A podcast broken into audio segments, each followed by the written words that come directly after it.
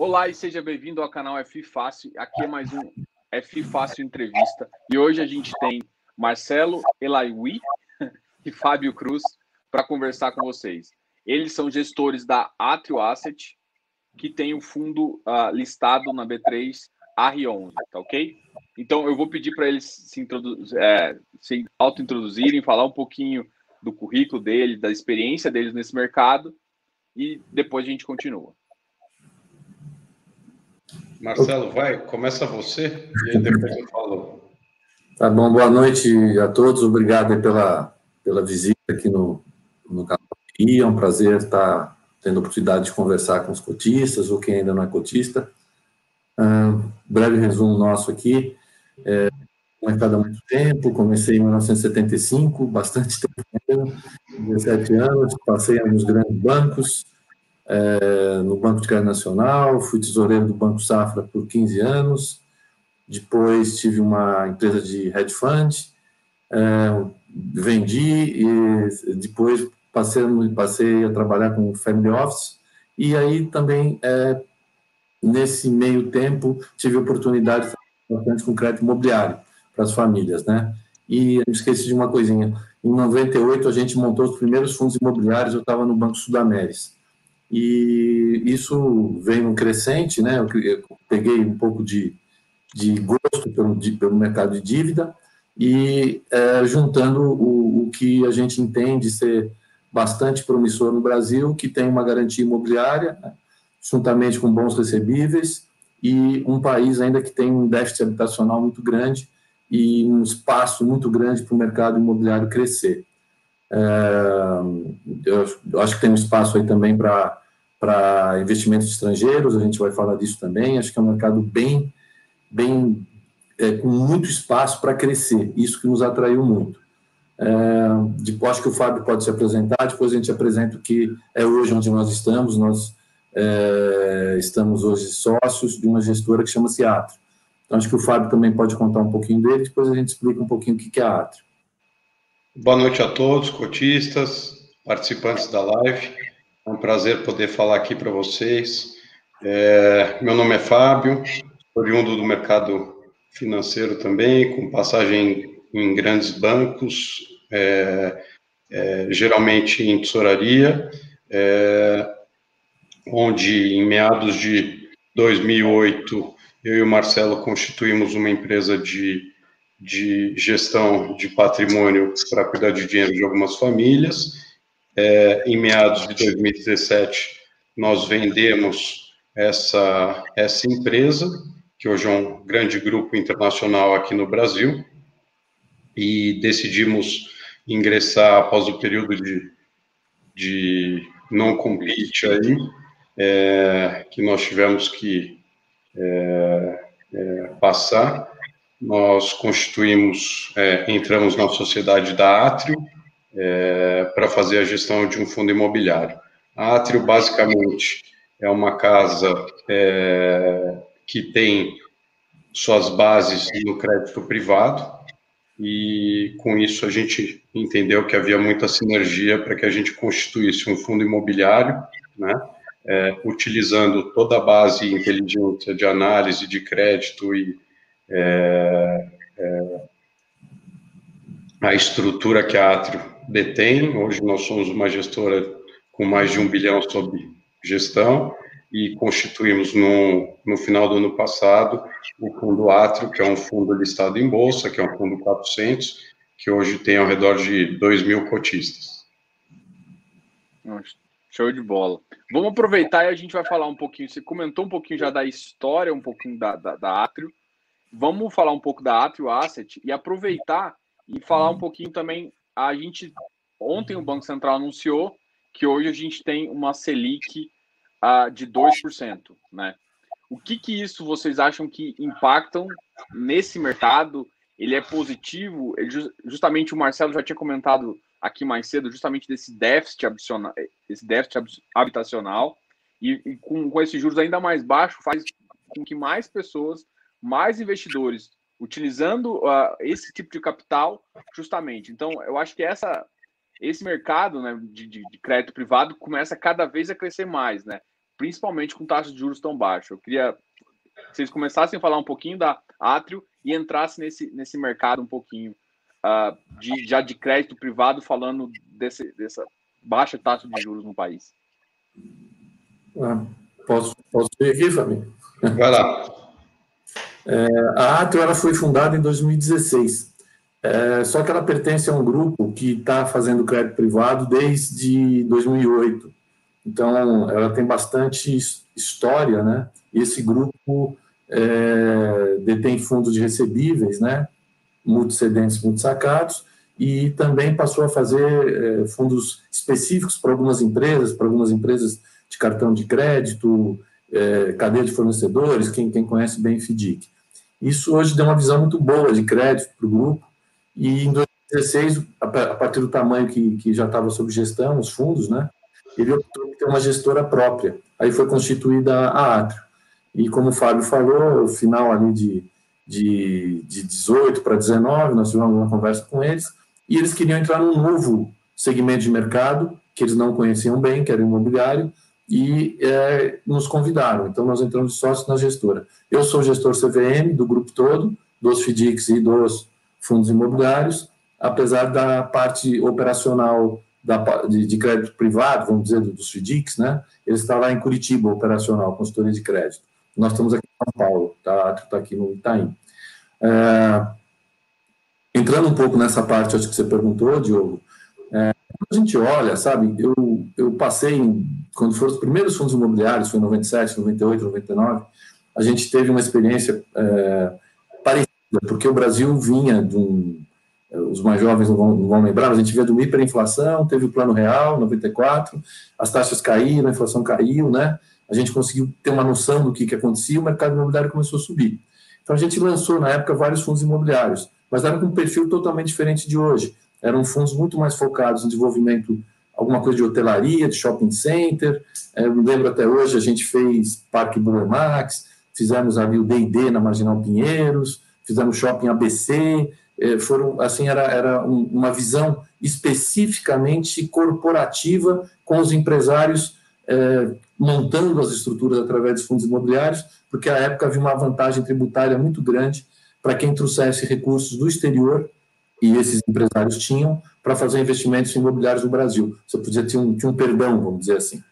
Então, aquilo era um momento que a gente fez. Daí o país foi indo, foi indo, foi indo. Nesse momento hoje, o que, que eu vejo? De, de, a, qual que é a, a similaridade? Teve uma grande queda de juros naquela época, depois, enfim, vamos lembrar, teve os problemas, o dólar subiu. Hoje, de novo, 2015, 16, 17, juros 14, 12, 15, nem lembro o juro nominal que estávamos.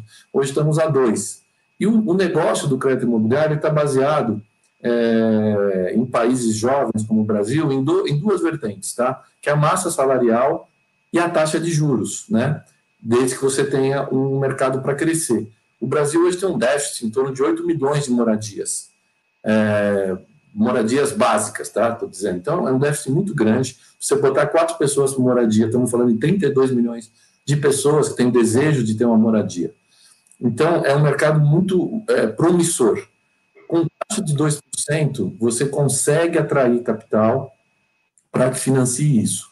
Ah, com essa taxa também, eu acredito que você vai, vai trazer é, investidor estrangeiro pelo seguinte, e eu acho que a gente vai ter um. Eu sou muito otimista com isso, por um ponto.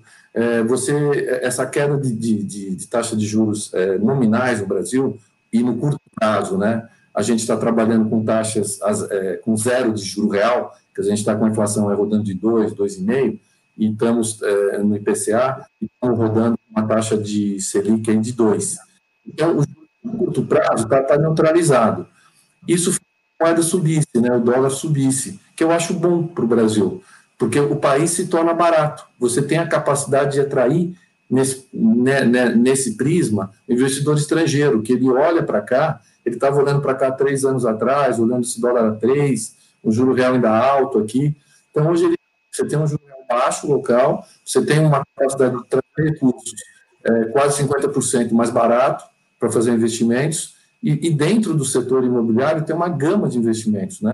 não só para moradia, você tem investimentos de logística, investimentos de shopping, investimentos de hotelaria. Quer dizer, o Brasil se tornou um país barato, com uma taxa de juros barata, quer dizer, civilizada, vamos dizer assim, apesar da curva longa, ela ainda está aí rodando 5,5%, ela está em juros é, reais quase mais altos do que no passado, as pessoas não percebem isso. A gente tinha um juro aí, sei lá, longo, que você pagava aí 18, 20, mas você tinha uma inflação de 10, 12, né? Então, proporcionalmente, hoje, se você for olhar o tamanho dos juros, que era reais de 10%, mas era o dobro da inflação. Eu tenho uma inflação de 36. Você tem um gap de 4% e ainda é alto, mas viabiliza as operações. Então, eu sou bastante otimista. Acho que a hora que a gente é, acalmar essa turbulência um pouco política que se gerou, pandemia e tal, a gente vai olhar para nós mesmos e falar, poxa, aonde eu vou buscar retorno? Aí o mercado chama-se crédito, como é no mundo inteiro. Ou você vai para a renda variável, que é as ações. E ainda no Brasil, você tem um espaço para o crédito imobiliário com taxas muito boas de retorno. Tá? Não sei se eu me alonguei um pouco aqui no. Não, a, a resposta foi perfeita. Eu, achei. É, é, basicamente, eu, eu gosto exatamente dessa visão que tem que mostrar para o pessoal que a taxa de juros baixa ela incentiva esse mercado de crédito. E eu não estou falando só do mercado de crédito voltado para fundos imobiliários. Não, todo o mercado de crédito ele consegue ter o benefício dessa taxa de juros realmente mais baixa. E agora eu vou, vou perguntar para o Fábio, é, explica um pouquinho, porque o, o, nome do fundo é Atrio Rate é, fundos imobiliários, né? É. Ah, Desculpa, Diogo. Não, e aí eu perguntar assim, porque vocês têm uma parceria entre a Atrio Asset e a Rate Consultoria, né? E aí eu queria perguntar como é que funciona esse deal para exatamente para o fundo é, imobiliário de, de vocês. É, até voltando um pouquinho aqui na, na, na nossa conversa, Diogo, nos últimos 13 anos, basicamente, nós tivemos a oportunidade de cuidar de algumas grandes famílias e nós tivemos muita proximidade com o mundo do crédito privado, tá? E basicamente é, essas grandes famílias alocaram grande parte de seus recursos em ativos de crédito privado, lastreado no ativo real, né? Lastreado na garantia imobiliária. É, consequentemente, quando nós nos desligamos da nossa antiga gestora, é, a gente resolveu constituir esse fundo imobiliário e que desse acesso para cotistas que tivessem dispostos a, a entrar num, num IPO ou num, né, numa cota que está disponibilizada aí na bolsa, que tem liquidez diária, que até então esses ativos geralmente estavam dispostos, é, estavam disponíveis somente para grandes famílias, e aí a gente resolveu constituir esse fundo de investimento. É, esse fundo, basicamente, a Atria é o nome da gestora, REIT, é, ela vem de uma sigla em inglês, que é de Real Estate Investment Trust, que são estruturas é, de crédito privado imobiliário, que são bastante negociados nos Estados Unidos e no mundo inteiro, é, e aí nós nos associamos, nós contratamos para que fizesse junto conosco a quatro mãos a gestão, a validação e o acompanhamento dos ativos imobiliários do fundo, né, uma consultoria independente. O objetivo disso foi dar um pouco mais de robustez para a estrutura do fundo, né? Então, além da gente já ter a nossa estrutura interna de análise, de validação, é, e principalmente nosso comitê, onde a gente aprova as operações, ter uma estrutura independente que pudesse validar esse processo, né? Então, acho que é, é mais uma, uma casa independente olhando para tudo isso, né? E nos ajudando aí na, na validação e acompanhamento dos ativos que a gente é, vem colocando dentro do fundo e o acompanhamento desses ativos que são ativos de muito longo prazo, né? Então, é, o fundo, ele é basicamente um fundo de CRI, né, de recebíveis imobiliários, e geralmente, é, como é, nós sabemos, é, são ativos de no mínimo dois, três anos aí de, de percurso, né, de duração. Não, show de bola. Eu gostei muito do que você comentou aqui, que eu acho que talvez o pessoal não sabe. Mas o mercado de crédito, principalmente o mercado de CRI, quatro anos para cá, ele mudou. Antigamente, o CRI você só conseguiria comprar uh, se você fosse ou investidor profissional e alguns mais pulverizados quali é, qualificados. Então você tinha Perfeito. que ser para poder acessar. Então você, consegui, você conseguir acessar isso através desse mecanismo que foi o fundo imobiliário, trouxe uma visibilidade muito para esse mercado, né? E aí, hoje em dia, a gente já tem uma distinção entre CRI high grade e o CRI high yield. E quando vocês viram, vieram, nossa, quando vocês vieram com a proposta justamente do R11 em termos do prospecto, vocês vieram com uma proposta de fazer um, um mix aí, né? Ah, com, com um pouquinho de cada que e aí eu a minha, a minha intenção agora aqui é perguntar, falar um pouquinho da viabilidade do fundo, né? Da ideia da viabilidade do fundo e também da estratégia. Aí pode falar o Marcelo sobre a viabilidade, você um pouquinho, Fábio, sobre a estratégia do fundo. A, Quer começar, Marcelo? Tá. É, no estudo de viabilidade, quando a gente montou, foi um cenário do ano passado, né? E um outro, um outro mundo que estava vivendo. E a gente pensou um fundo que tivesse ali entre 20% e 25% de, de high grade e o saldo de.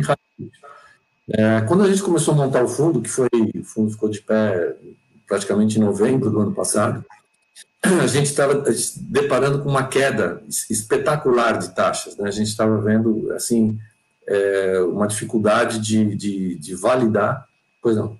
Deixa, eu, deixa, explica só para o pessoal que não sei se o pessoal lembra, mas a gente teve uma crise de crédito em outubro, novembro, que os spreads mudaram e aí quem tem muito crédito privado, os fundos abertos, notaram que as cotas caíram bastante. Só comenta um pouquinho desse momento também, que foi justamente quando o, o, o fundo ficou de pé e isso pode ter atrapalhado, não sei, é, essa, essa visão de justamente porque a precificação deu uma modificada.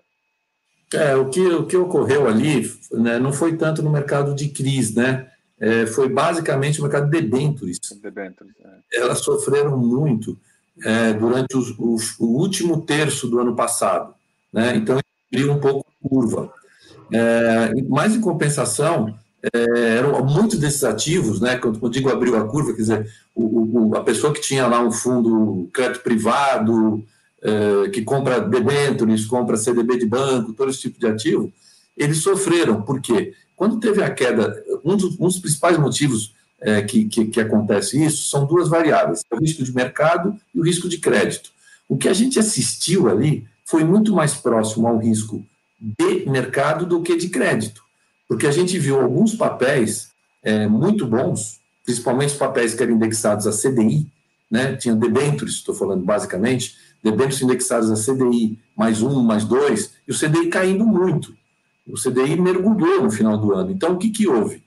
Como havia, é, eu, essa é a minha visão, tá? Eu acho que não houve um problema de crédito àquela altura. Depois eu vou chegar onde que eu acho que teve, que estamos vivendo o problema de crédito. O que, que houve ali que a gente percebeu com muitas casas que trabalham com varejo?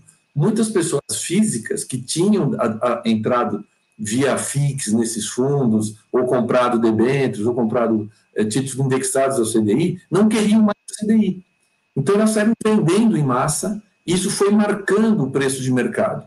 Isso foi a sensação que a gente teve. Então, a gente papéis, por exemplo, loja americana, desculpe citar nomes aqui, mas empresas boas, é, assim, tendo, abrindo spread, tá? E é, a gente chegou até comprar, a gente conseguiu comprar um pouquinho para a gente alguns papéis nesse início, é, só que no mercado de crime isso não aconteceu com tanta força. Por que, que não aconteceu? Porque os fundos de CRI, naquele momento, se vocês lembrarem, lá no novembro, dezembro, teve uma forte emissão, forte distribuição de fundos imobiliários, é, foi, eu lembro, o mês que a gente entrou, você teve quase 3 bi de fundos imobiliários entrando junto com a gente. Então, teve demanda para comprar CRI. Mas o crédito privado, em geral, ligado à CDI, sofreu. Naquela hora, houve uma nova. As pessoas não queriam mais estar no CDI, porque o CDI ia cair, e queriam trocar de ativo. E houve uma apreciação, se vocês lembrarem, da Bolsa e dos fundos imobiliários. Se a gente pegar o IFIX final do ano passado, teve um pico e mesma coisa a bolsa, né? Subiu. Quando passou, que, que aí nós fomos, a criar carteira em novembro dezembro, as, essas taxas de CRI estavam, high grade, estavam um pouco achatadas. A gente comprou um pouquinho e estávamos com um pipeline muito bom. Aí já estou indo para janeiro ali, né, para falar um pouco de estratégia. E começamos a olhar, tal, começamos a adquirir um outro ativo. Quando é, entrou fevereiro e março, pandemia. Aí, é, não sei se já quer falar disso, mas aí a gente deu uma freada. Eu posso depois entrar para falar não, bastante. Não, vamos entrando. Aí qual que foi a opção? A gente optou por comprar grandes fundos FIIs para gastar o caixa, tá? E fomos comprando o que a gente gosta, que tem liquidez que a gente possa fazer um turnover. E fizemos, mesmo tendo bastante caixa, caixa que eu digo é compromissada, a gente teve bons meses de giro.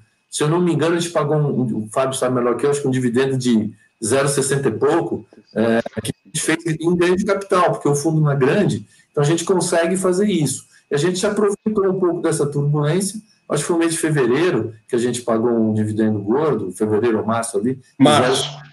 Março, que a gente aproveitou dessa confusão e conseguiu entrar em alguns fundos que, que tinham caído e voltaram, é, fazer giro. É, falando um pouco da pandemia, agora que já estamos chegando ali em fevereiro, março, é, eu, eu, vocês não estão vendo, mas eu tenho um cabelo branco que nem minha barba, tá? na pandemia, eu lembro que a gente tinha duas ou três operações para colocar em março, eu parei. Inclusive, tem duas securitizadoras grandes que querem me matar. Eu falo, desculpa, isso é um fato, é um fato anormal, eu, eu não vou comprar. Porque as nossas operações, ela, é, é quando a gente olha o CRI, o CRI, acho que para os leigos tal, normalmente é uma, uma garantia imobiliária.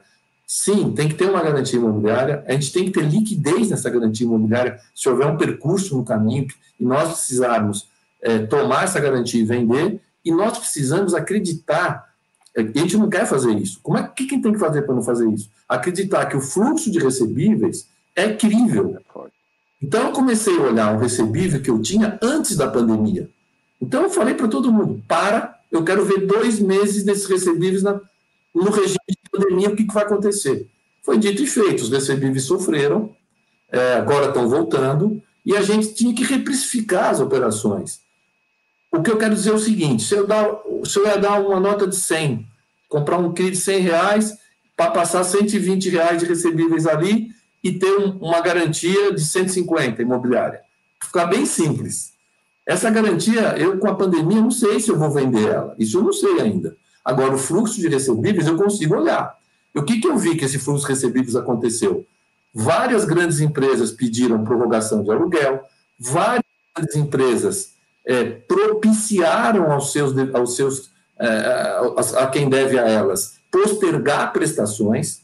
A Caixa Econômica lançou um projeto de cara, um programa de seis meses sem pagar a prestação. Então, isso, se é, eu queria ver como ia ficar isso um cara que deve no loteamento, por exemplo. Ele vai querer conversar com o loteador. O cara que comprou um imóvel na planta, ele vai ser afetado. Então a gente pediu para rever e isso atrasou. A operação ficou ruim? Não ficou ruim. Ela, como tudo na vida, é uma engenharia. Eu preciso de mais recebível. Eu preciso de mais garantia imobiliária. Isso atrasou um pouco a locação, só que hoje a gente começou a colocar. Engraçado, a gente colocou esse mês vão entrar duas operações que a gente refez com outras. Era a mesma operação com garantias melhores, de uma formatação mais robusta para uma realidade que a gente está vivendo. Ah, e é importante, Marcelo, falar também é, que todas essas operações, desde a hora que ela é originada até ela se tornar um valor mobiliário, ela tem um curso de, de burocracia é, em torno de 90 a 120 dias. Né?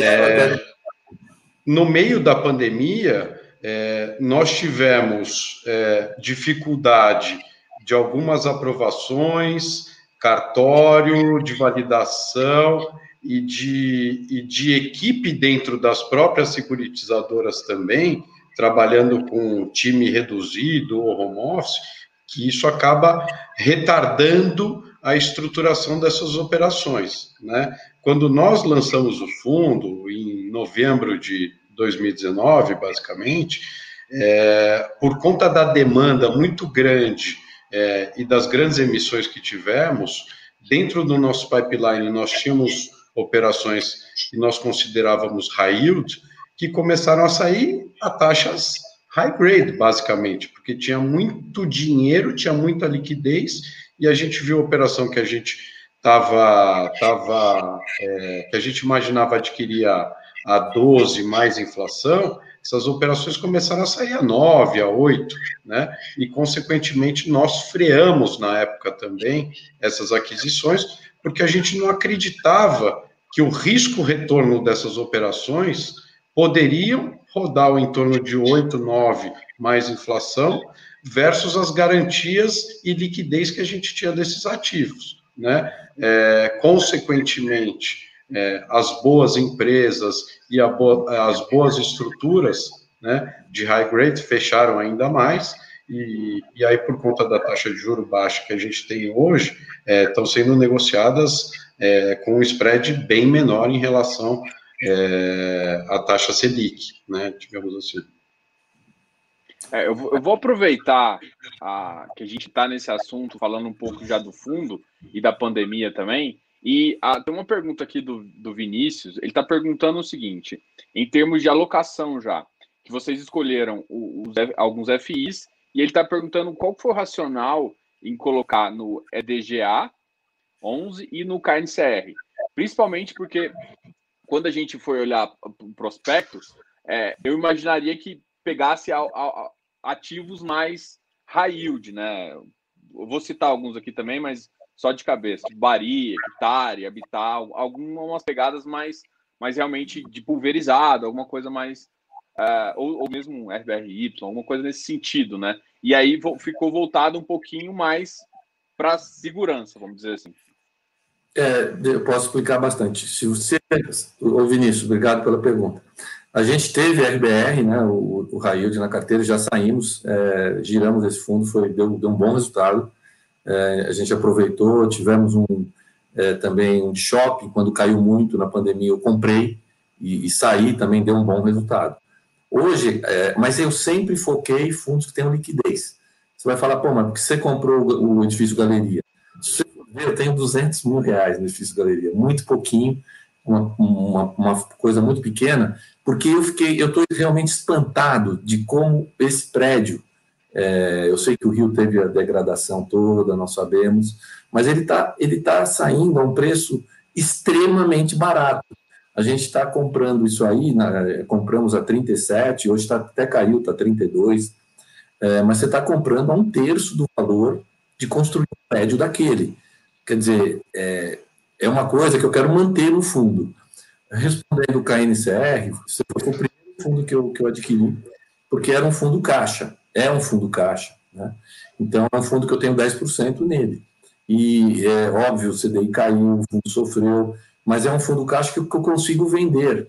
É, eu não pretendo que esse fundo fique é, comprando FIIs, eu não quero ter, quero ter zero de FIIs, se possível, ter 1, 2% em oportunidades.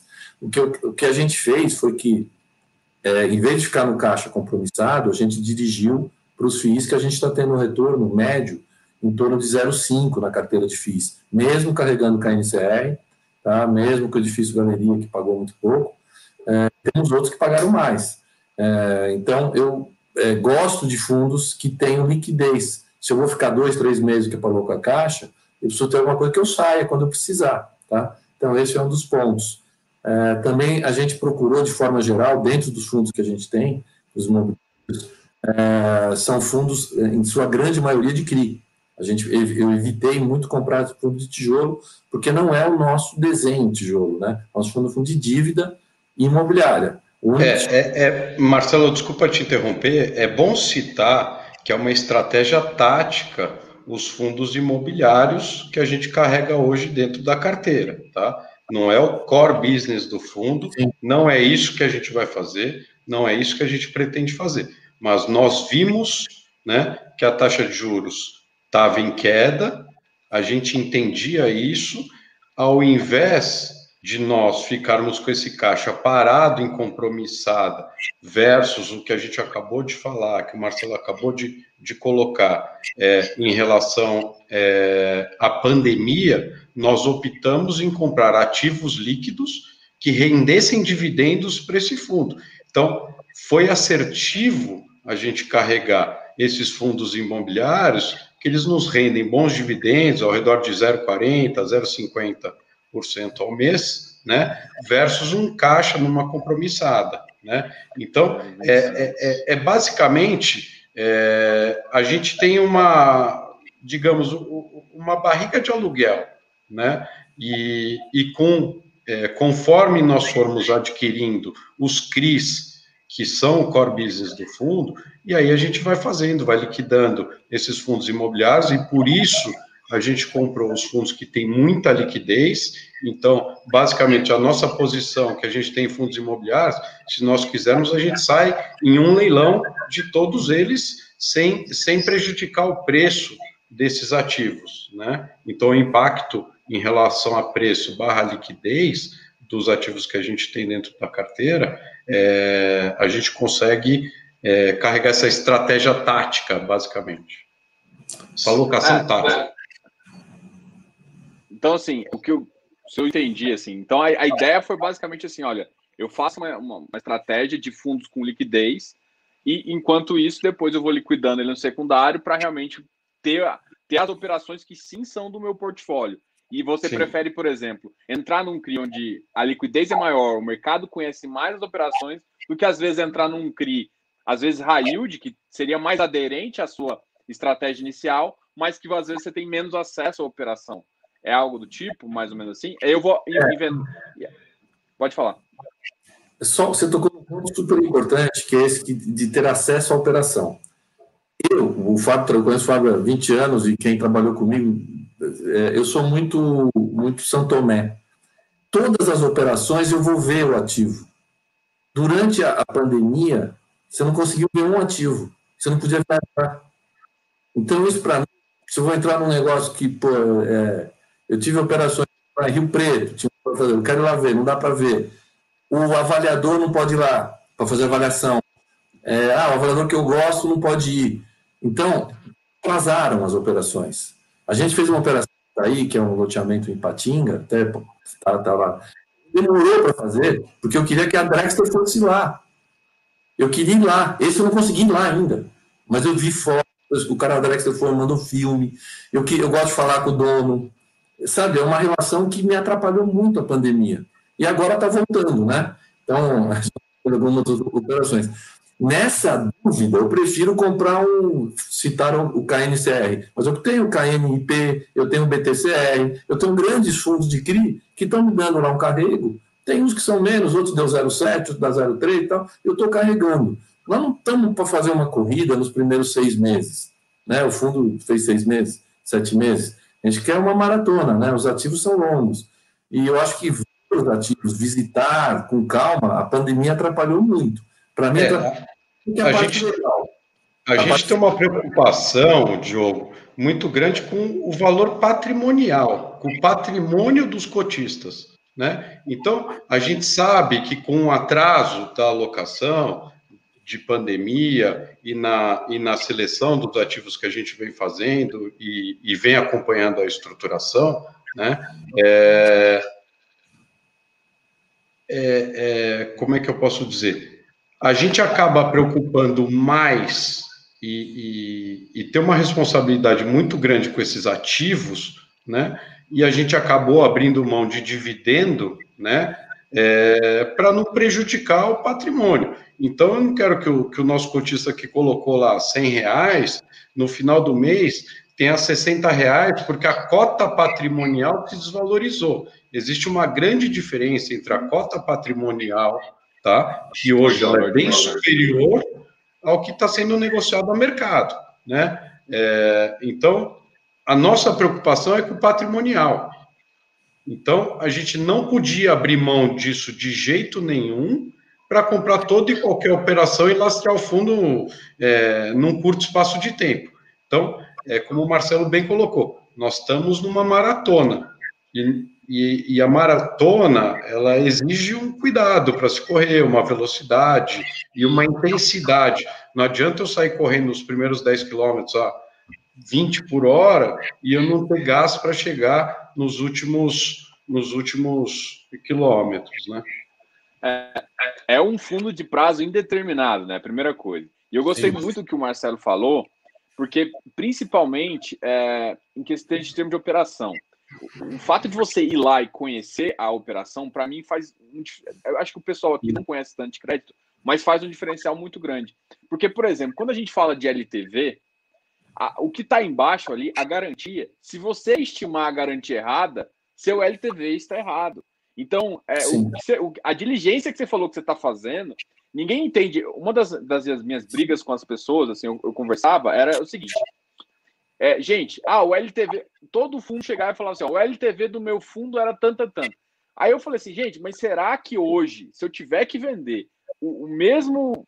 É, porque eles, eles, eles, eles informaram os LTVs com base no passado. Eu falei, gente, mas vocês têm que se ligar que a maioria dos, dos LTVs estão errados, porque eles esqueceram de recalcular. Ninguém recalculou realmente a garantia. Primeiro, porque estava uma bagunça que se fosse fazer isso, ninguém ia sobreviver. Ia dar mais medo do que tudo bem. Eu entendo os fundos disso, mas o que eu, eu, eu, eu comento com o pessoal é assim: também não, não confie cegamente nisso. Confie muito mais no que, por exemplo, o Marcelo comentou. De eu conheço a operação, eu sei como é que é. é comenta um pouquinho sobre isso que eu, eu, gostei muito dessa parte, dessa diligência que vocês estão exatamente para entrar uma carteira na operação. É, uma, acho que para os nossos ouvintes aí, para entender, uma coisa é o seguinte: se você olhar lá os CRIs que eu comprei, os high grades lá, você vai ver que tem lá BR Foods, tem, só um exemplo, tem operação da, da RNI, tem agora um, um pão de açúcar, tal, que a gente comprou um milhãozinho, acho que nem está no relatório aí, gasta caixa. Essas operações, você tem uma, um conforto muito grande. Porque, mas do ponto de vista das high grades, tá? não é para vocês se assustarem, normalmente elas têm menos garantia real e menos recebíveis e mais aval, mais a placa da pessoa que está atrás. Em termos da estrutura, do esqueleto da operação, ela é mais frágil. Normalmente é uma debenture, né? limite uma debênture que lasca um é. Quando você quer ter 80% em high yield, que é taxa alta, você vai correr risco. Então você precisa conhecer muito melhor. É muito fácil conhecer o pão de açúcar. É só pegar um balanço, tem RI, eu entro lá, tem todos os dados, tem, tem três lojas igual da minha casa, só ir no mercado, eu já estou vendo. Agora não, eu comprei um loteamento em Patinga, por exemplo, que eu comprei.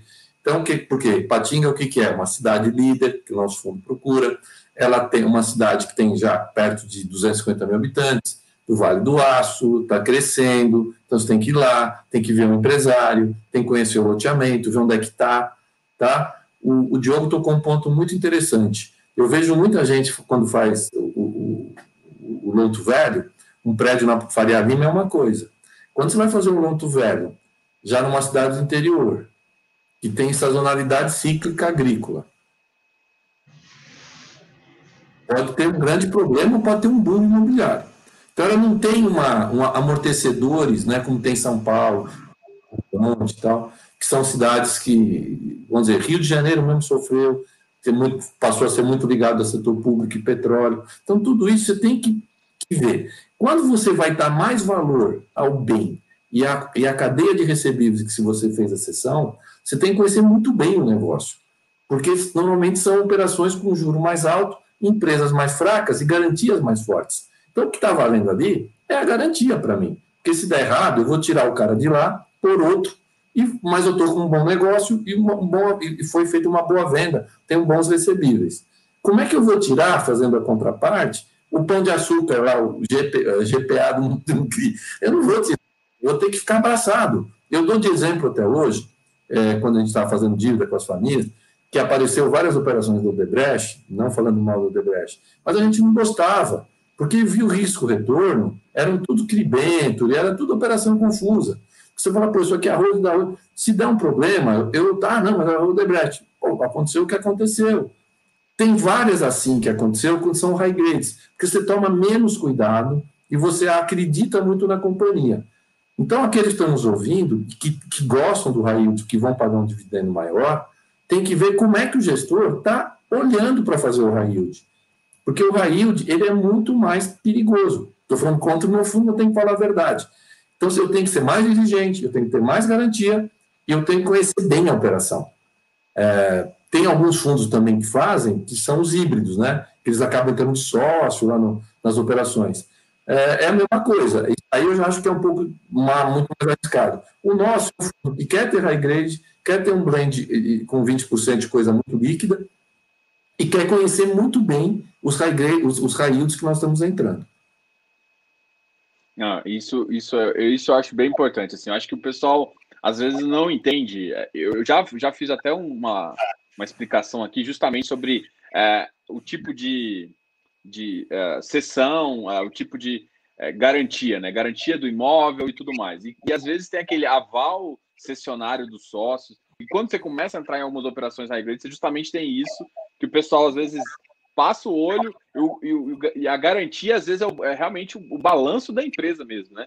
E, e mesmo que você fale, por exemplo, um, pão de açúcar é, é três meses, mas assim, é, você não consegue tirar, mas o, tipo, a informação você tem é com delay de três meses também, né? Sim, Ele é. solta o balanço, tem RI, mas é trimestral. Então, se, se der uma pandemia ali no meio, você fica.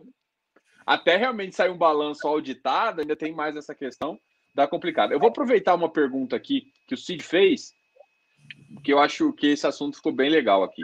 É, os, os, os senhores sentem que esse caixa do fundo será um trunfo para aquisição de bons ativos nessa recuperação? E se esses ativos, na maioria, estão ainda, vamos dizer, positivo? Acho que essas as duas preocupações da galera. Assim. Se, a primeira pergunta, eu com certeza acho que sim. Agora, a segunda é se ele realmente, se a maioria está positivo. Só, só para finalizar, o caixa que está incompromissado acaba esse mês. Já acabou, já temos operações é, contratadas, tá? Então acaba esse mês. É, é, eu... O caixa é compromissado. O caixa de fundos imobiliários vai ser, começar a ser gasto. A gente tem um pipeline para andar. Tá?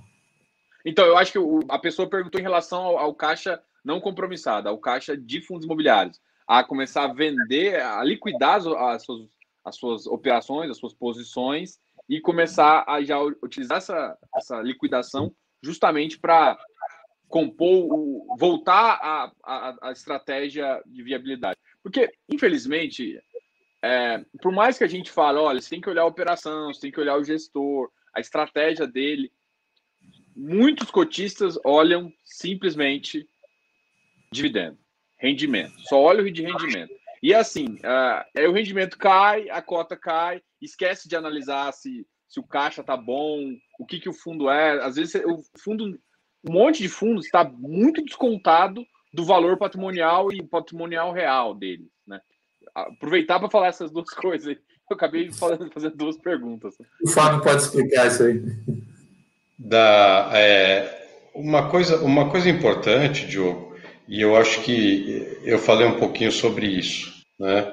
É, no meio da pandemia, em março, basicamente, quando a gente viu é, uma preocupação dos investidores como um todo, e a gente viu aquelas sequências de queda da bolsa e alta do dólar e, é, e, e, preços sendo negociados, cotas de fundos imobiliários e tudo sendo negociados a preços que basicamente não faziam tanto sentido, né? É, nós chegamos a ver pessoas liquidando posição em fundos imobiliários que tinham valor patrimonial ao redor de 100 reais por 50, 60 reais, né? Então você está vendendo uma nota de 100 reais por 60 reais, né?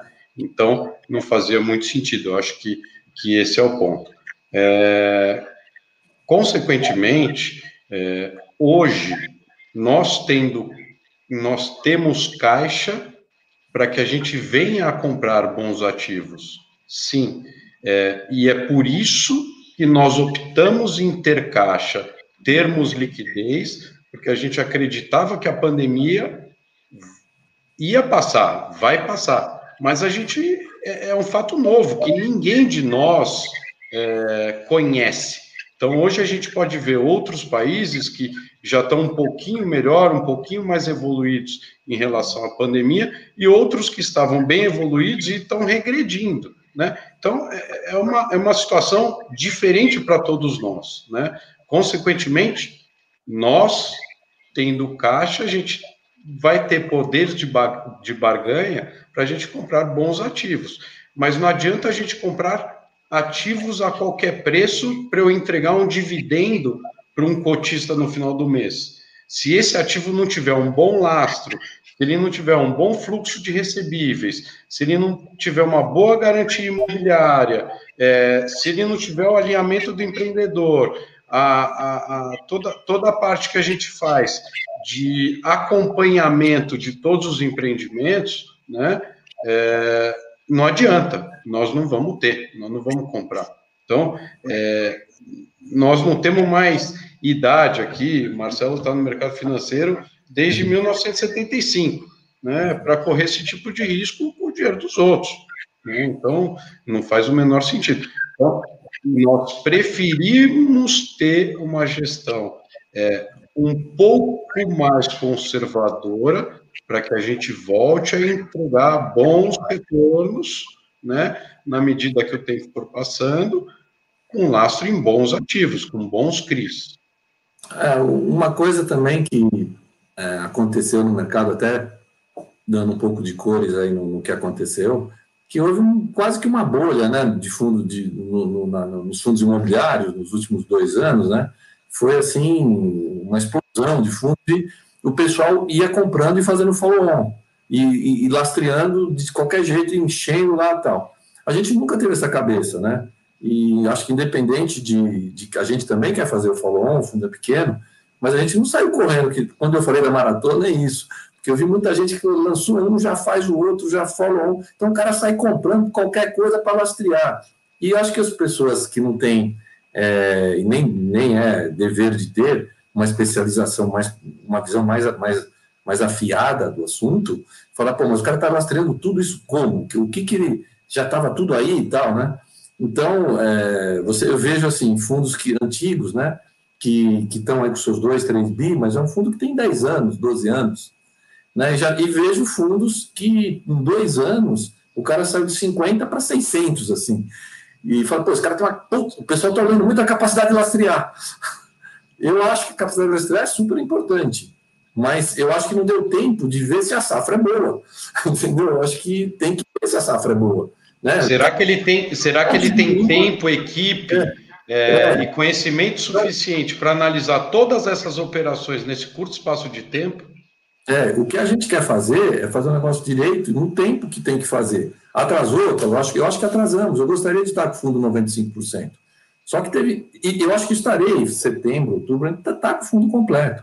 Só que no começo a gente tinha um desenho, teve uma pandemia, e desculpa, aquilo que eu falei, a gente é São Tomé. Eu tenho duas seguratizadoras que querem me matar. Eu abri mão de duas operações estavam contratadas. Porque teve um caso, eu falei, não, não dá. E eu não estou, eu, no fundo do coração, não estou arrependido, porque eu quis ver os recebíveis. O imóvel eu conhecia, mas eu quis ver os recebíveis, o que ia acontecer. E a gente viu que teve uma piora de, de, de liquidez na carteira de recebíveis, né? Então, é, e esse dividendo que vocês, cotistas que estão nos ouvindo, recebem, eles vêm basicamente de dividendo. Aí se permitiu fazer um pouquinho de pagamento de amortização da parte que é correção monetária, mas vem de dividendo. Então, é, é vem, do, vem, do, pagamento de, dos recebíveis, da onde sai os juros do dividendo. Então, é muito importante que, que, a gente tenha clareza que essa operação, que é longa, que é a operação de crédito imobiliário, normalmente, operações de 8, 10 anos, elas vão ficar de pé. Né? E, a gente e é importante até complementando o que o Marcelo está falando, em todos os ativos que a gente carrega dentro do fundo, todos os CRIs que a gente adquiriu, nós não tivemos problema renegociação com nenhum deles. Né? Não. E a gente viu que alguns ativos, alguns CRIs, estão sendo renegociados, os empreendedores estão pedindo mais tempo, carência de juro, de principal, é, e nós não tivemos nenhum deles. Por quê? Todos esses ativos foram muito bem diligenciados, e avaliados para saber se aquela taxa que a gente está comprando CRI faz sentido e cabe para aquele empreendimento, cabe para aquele negócio.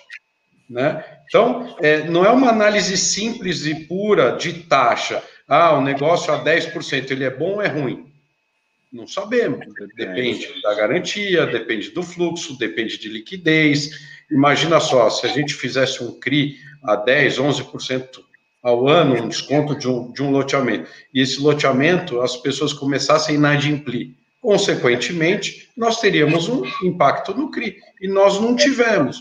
Por quê? Essas, essas regiões onde a gente está é, financiando, né, é, tem demanda, tem carência de moradia, né? As pessoas estão migrando e na grande maioria a gente sempre busca empreendimentos é, de primeira moradia, né? Que geralmente a casa própria é a última então, coisa. Multipropriedade, que, não.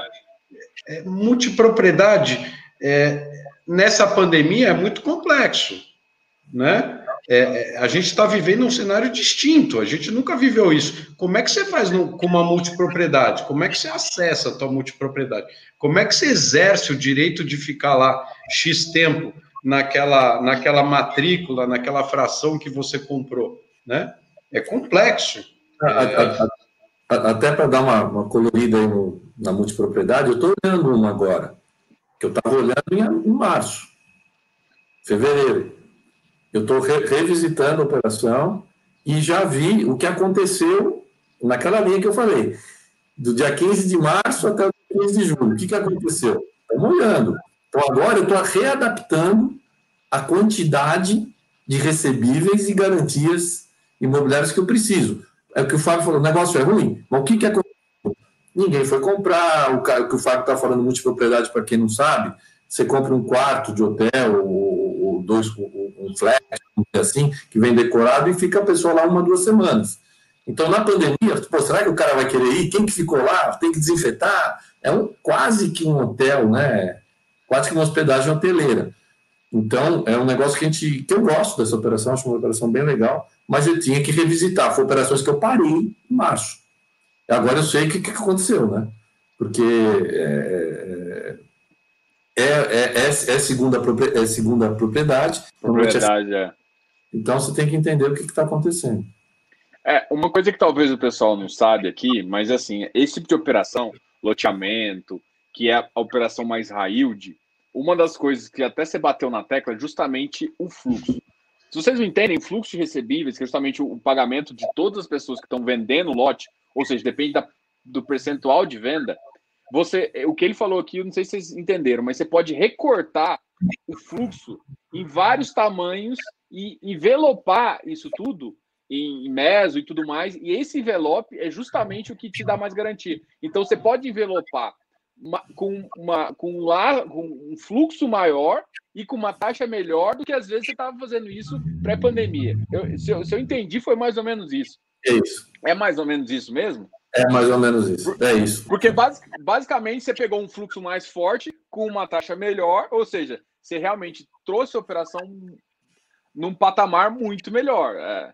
É, e é importante dizer que a garantia ao longo do tempo que, que aquele empreendimento vai maturando, ela vai melhorando. Porque a dívida é menor, e geralmente o ativo real passa a valer mais. Consequentemente, se a gente tem um problema e precisa substituir alguém que adquiriu é, um terreno ou um pedaço, uma fração de um imóvel, de uma multipropriedade que seja, né, com, com, com, a, com o passar do tempo, esse ativo passa a valer mais e, consequentemente, a gente tem um, um lastro maior daquele de um dinheiro menor que ainda está emprestado. É, outro importante, Diogo, a gente não entra em operação que não está pronta, tá? Então, é, isso é outro ponto. Você tocou aí falando de, de loteamento, de propriedade e tal, aqui eu estou vendo está pronta, entregue. Então, isso é uma outra coisa, que você, é, ouvintes aí, você tem um risco de performance, né? Quando você é, eu venho de uma família que assim, sempre trabalhou no mercado financeiro, meu pai e tal. Então, eu aprendi duas coisas. A coisa mais arriscada que tem, mais alavancada, é empresa de atacado, frigorífico e incorporação imobiliária. Normalmente o cara tem um, pro, um projeto, arruma um terrenista e está vendendo. Então é isso, o mercado imobiliário, né? Normalmente é isso. Então o empreiteiro um terreno que ele pegou um terreno, ele toma um dinheiro para começar a fazer e sai vendendo. Então, ele vai alavancar muito em cima do terreno. Né? Então, você, quando você pega a coisa que precisa terminar, o, a gente, é, eu já fiz muita, não é que a gente não gosta de financiar, para este fundo nosso, a gente está procurando coisas prontas que tenha pelo menos 70%, 80% vendido. Então, isso nos restringiu bastante também nos critérios de comprar CRIs de yield. Estou falando isso de loteamento, ou que seja incorporação, multipropriedade. Do ponto de vista, é, tá cheio de projetinho que bateu na gente aí de BTS, que não sei se o pessoal conhece, o que que é, também que também tinha que construir, o cara ia construir, mas não tinha seguro. Então, você entra num mundo que entra a performance. Se o cara não performar, como é que, o que, que eu vou fazer com isso, né? Eu não quero trazer problema, eu quero trazer solução para o cotista, né? E nós estamos aqui dentro de um modelo de high yield, mas um high yield com os parafusinhos todo mês ali olhando. Então, é muito difícil quando eu vejo, e passei em vários eh, comitês de crédito de grandes bancos, quando você chega lá e fala assim, não, vou fazer 15 operações que, imobiliárias, por exemplo, a área de crédito imobiliário, vou financiar 15 projetos, e esses projetos todos é, é, é com medição liberação de, vai lá em média e libera dinheiro. Gente, aí tem que medir também velocidade de venda que o Diogo colocou. Você entra, você entra num mundo que eu estou te falando, precisa de uma equipe gigantesca, experiência, precisa é, muita sola de sapato para olhar o que está acontecendo. A gente já viu acontecer muitas coisas, vender muito, mas aí deu temporal, desabou o terreno. Você entra num, mundo de risco que a gente não quer nesse fundo. Então, nossos projetos Railde, a gente está falando o quê? São coisas mais pulverizadas e tal, mas que estejam prontas e com boa parte vendida. Boa parte, que eu digo, 60%, 70%. Que eu já tenho um mundo de recebível é, com é, estatístico histórico que eu vejo.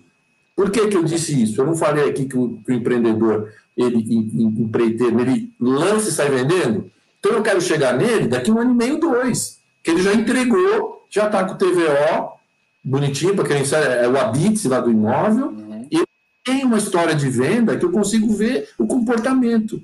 É diferente de eu entrar num projeto, o cara falou, vendi tudo no mês. Eu estou cheio de venda aqui em São Paulo hoje, esses prédios lançando, tem um lado da minha casa aqui. Tem 21 metros quadrados. Você entrou, cai fora do prédio, do apartamento.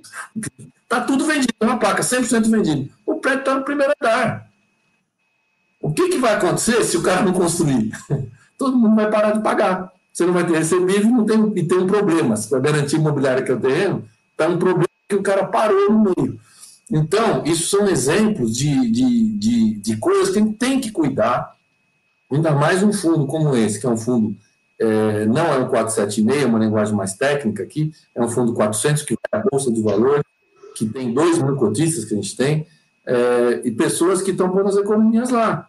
Né? A pessoa que pôs mil reais, o pôs 10 mil, o outro que pôs um milhão, não importa.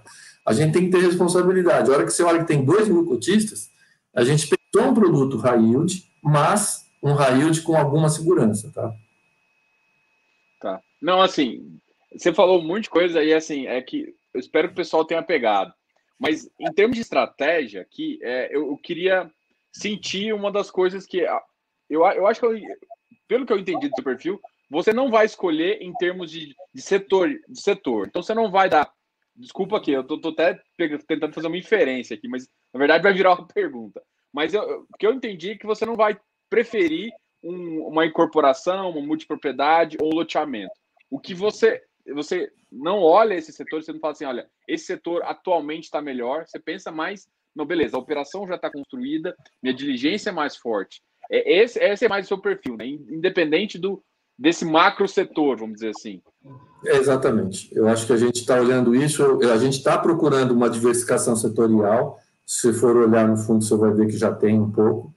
É, obviamente, quando você vai para os high yields, acaba batendo muito em, em condomínio, loteamento é. fracionário, que é onde tem mais taxa, mas também tem outras operações que são viáveis, por exemplo, desconto de aluguéis, uh, antecipação de algum tipo de recebível corporativo, que dá para montar operações robustas, tá? Mas eu acho que esse ponto que você tocou, é, a gente vai fazer muito pouca coisa enquanto eu estiver lá. A gente vai fazer muito pouca coisa e tendo que assinar no comitê. O nosso comitê de crédito tem que ser unânime, tá?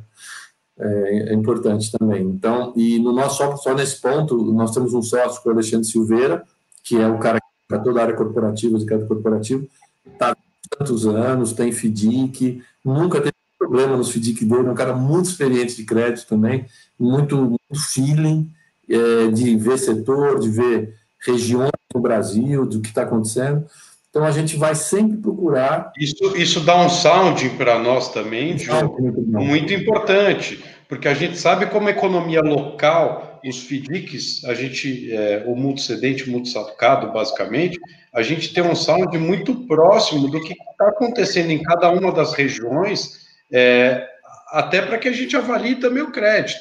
Não adianta, é, aumentou a inadimplência em algum tipo de, de, de setor, de região, a gente está vendo, fala, opa, como é que eu vou financiar ou antecipar um empreendimento imobiliário naquela região, que aquela região não está indo bem, né? Então, é, é, essa troca de informação, essa sinergia que a gente tem com a área de crédito privado, é, mais líquida, digamos assim, e são ativos bem mais curtos, né? São ativos de 30, 45, 60 dias, né? Isso, isso acaba nos dando um saldo muito interessante no curto prazo para que a gente possa assumir operações de médio e longo curso. Tá? Não, isso é show de bola. É, o pessoal, não sei se, se o pessoal aqui de casa conhece em relação à estrutura de FDIC. A vantagem do FDIC, principalmente esse multicedente, multisacado, é que é tipo como se fosse uma, uh, umas casas Bahia que descontava lá. Então você conhece, você consegue, por exemplo, naquela região, conhecer realmente o perfil, supor, de Salvador. Você consegue saber o perfil de crédito do público de Salvador, se for um público semelhante ao que você está fazendo no loteamento, você realmente tem uma visão e uma visão muito importante de como você está lidando com o crédito. Então, é, é o, o, que, o que mostra, o que eu quero mostrar para o pessoal também aqui embaixo é, é, é que o, os FDICs te dão essa visão de crédito e que é, é esse tipo de experiência que é o que eu quero mostrar aqui, porque existem, existe mais crédito, existe mais informação que o gestor avalia que simplesmente o que às vezes o, o cotista está olhando. Tá? tá? É, é, essa uma visão aqui. Eu vou. É, às vezes, até complementando o que você está falando, às vezes a gente acaba estando dois, três meses na frente do que vai acontecer no mercado de FDIC, né? no que vai refletir numa cota. É, então, talvez a gente tenha uma preocupação que as pessoas acham até um pouco exagerada em relação à locação, só que a gente viu coisas que ainda não saíram no mercado. E agora que a gente já está sentindo que já está melhorando, a gente já voltou a negociar as operações que a gente é, tinha colocado em hold, né? Que a gente tinha colocado no pausa. É, é meio como médico ali, né? Você sente a pulsação do mercado e aí fala assim, pô, peraí, deixa eu tirar um pouco a mão agora, porque ali não tá tão legal igual tá todo mundo desenhando, não. É, esse feeling, eu acho que é um dos mais importantes. Eu vou, vou fazer uma perguntinha aqui, já deu uma hora.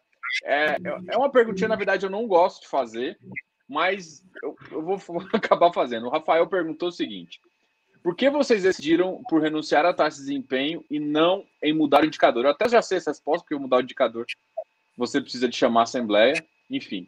Eu, como cotista, não vejo problema em pagar desempenho desde que haja desempenho justo. Eu, eu sou dessa opinião também. Eu acho que tem que, para mim, tem que ser uma situação win-win. A gestora tem que ganhar, eu, como investidor, tenho que ganhar também. Porque eu sei que vocês vão trabalhar mais, porque vocês vão ganhar mais também. Aí todo mundo Sim. ganha. Bom, Responde a, pergunta do nosso é, camarada. É, é, é, Diogo, realmente é exatamente isso que você acabou de dizer. É, nós fizemos o que nós podíamos fazer sem é, gerar uma assembleia. E uma assembleia, é,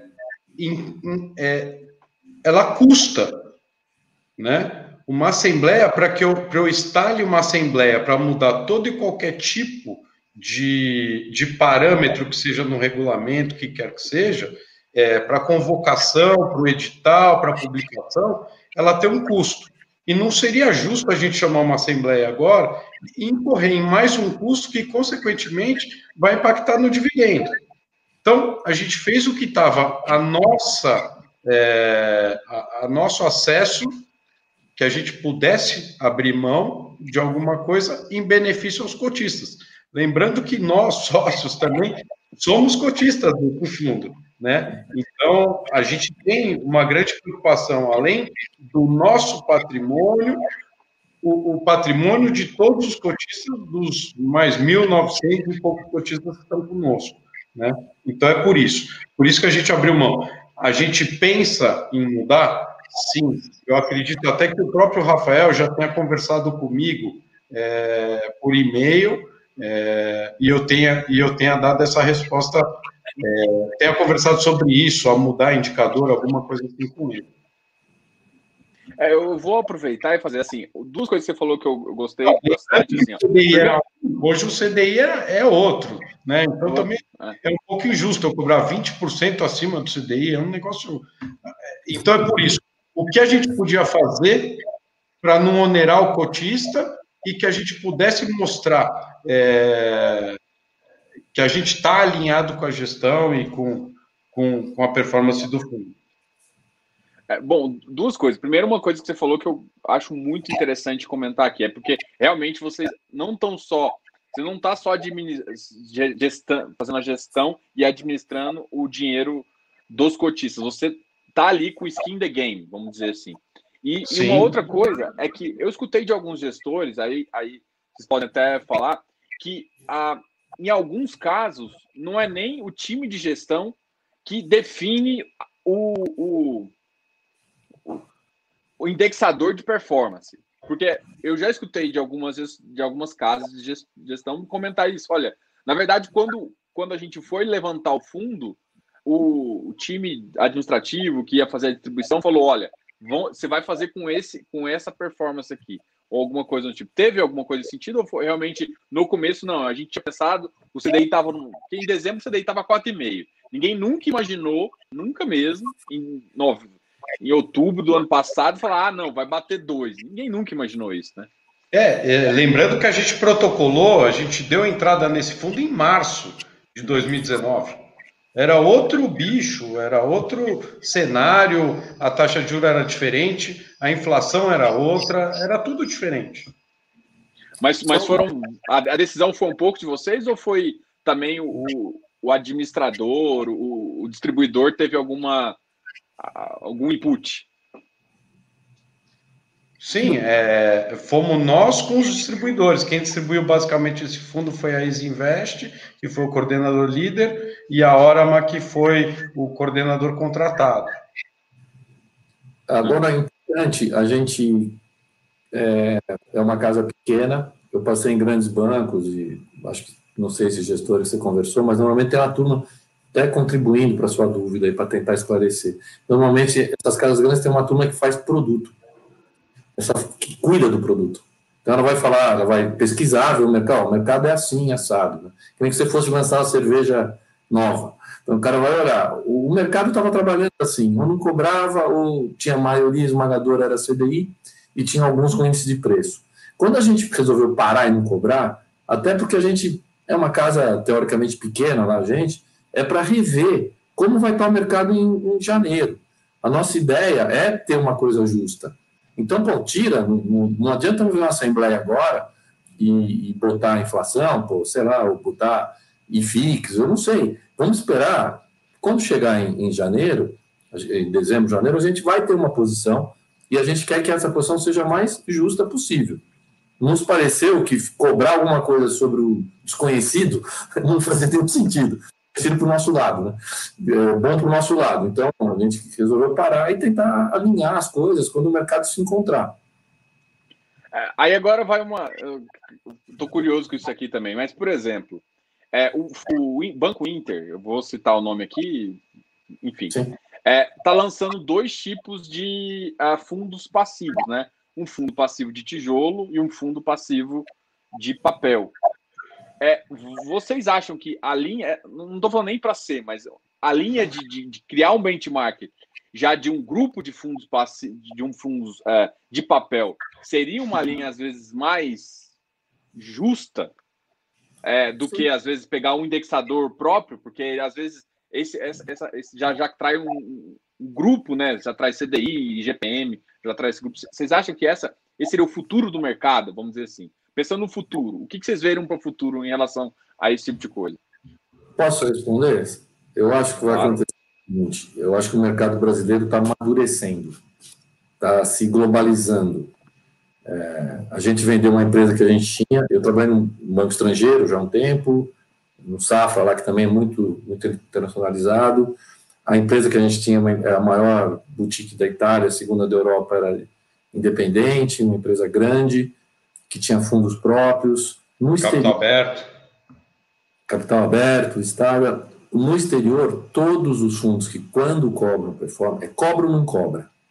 Ou a taxa de administração é alta e não cobra, ou quando cobra performance, é performance sobre retorno. As pessoas vão ficar assustadas. É total return. É to, é, quanto, quanto retornou? É só abrir, pegar, pega quem acessar um Bloomberg, qualquer investing.com, vai procura ler lá. Os fundos não tem nem marca d'água. Eles não têm marca d'água. Aqui no Brasil já defende o, o, o cotista com marca d'água, né? Então você só vai ganhar se naquele período você, né, quem não conhece, é, que se fosse uma piscina, fica aquela marquinha onde a água estava. Você só vai ganhar se voltar a passar desse número. Então o nosso é patrimonial mais dividendos versus CDI. A gente tirou o CDI que caiu para 2, ficou muito baixo. Então no mercado brasileiro ainda é, você tem ah, um, um benchmark para cobrar. No exterior, a maioria esmagadora dos fundos, quando cobra performance, cobra sobre o retorno absoluto. Isso, isso é, uma, é, é, é uma cultura não ainda brasileira, que eu acredito que vá, com o tempo, vai começar a ir para isso. Porque o CDI, é, isso é uma visão minha, tá? vai acabar. Era, uma, era um anacronismo brasileiro, uma pérola, uma jabuticaba, né? que era o juro real extremamente alto, ou nominal alto que seja. Eu não vejo o país voltando, pode voltar um pouco o juro, mas o que foi? Então, os rentistas eh, que e tal, eles vão ter que correr mais risco. Né? Por isso que eu aguardo o crédito, né? voltando ao início da conversa. Então, acho que a gente optou por seis meses. Ah, a gente precisa ficar mais seis meses sem cobrar? Fica e tal. Vamos ver o mercado, vamos fazer uma coisa correta. Tá? É, e essa é a nossa grande preocupação. O nosso alvo, tá? você está no nosso na nossa carta mensal e sempre teve, a gente quer render NTNB 5, né, 5 anos, é, 5. É isso, o nosso, nosso alvo é esse.